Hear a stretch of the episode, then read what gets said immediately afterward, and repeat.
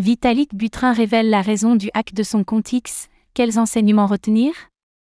Ce week-end, Vitalik Butrin a vu son compte se faire hacker, entraînant la publication d'un lien de phishing causant au moins 700 000 dollars de pertes auprès des investisseurs. Depuis, l'intéressé est revenu sur cette attaque, confirmant qu'elle était issue d'un SimSwap.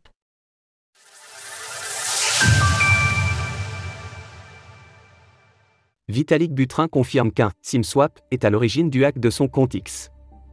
Il y a tout juste quelques jours, Vitalik Butrin, le fondateur d'Ethereum, ETH, a subi un hack de son compte X. Pour rappel, cette usurpation a permis de publier un lien de phishing, ayant causé au moins 700 000 dollars de vol en crypto-monnaie et tokens non fongibles, NFT, auprès de différents investisseurs tombés dans le piège. Sur le réseau social décentralisé Warpcast, l'intéressé a confirmé cette nuit que cette intrusion avait été permise par une attaque dite de SIM-swap. En bref, le SIM-swap permet de cloner la carte SIM de sa victime, de manière à recevoir ses communications et par extension ses codes de double authentification. Les méthodes pour parvenir à ce résultat sont diverses, que ce soit en se faisant passer pour sa cible auprès de son opérateur lorsque l'on connaît ses informations personnelles, ou bien grâce à un complice auprès du dit opérateur le numéro de téléphone, une sécurité insuffisante. Sur X, il est possible de créer un compte grâce à son numéro de téléphone, ce qui, dans ce cas de figure, montre des lacunes en matière de sécurité.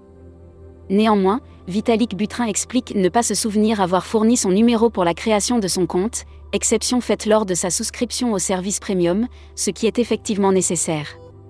Pour prévenir de tels risques, il convient de s'assurer que ces différents identifiants de compte considérés comme sensibles ne puissent être réinitialisés au seul moyen de son numéro de téléphone.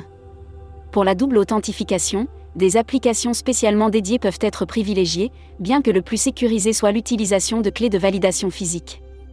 Les clés de la marque Ubico permettent par exemple cela, tous comme les hardware wallets Ledger au travers de l'application Fido U2F.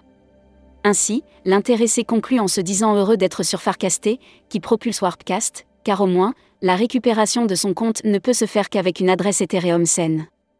C'est là une observation intéressante, parce que ce mode d'authentification peut effectivement constituer une alternative plus sécurisée que les mails et les numéros de téléphone pour les différents comptes sur le web. Source Warpcast. Retrouvez toutes les actualités crypto sur le site cryptost.fr.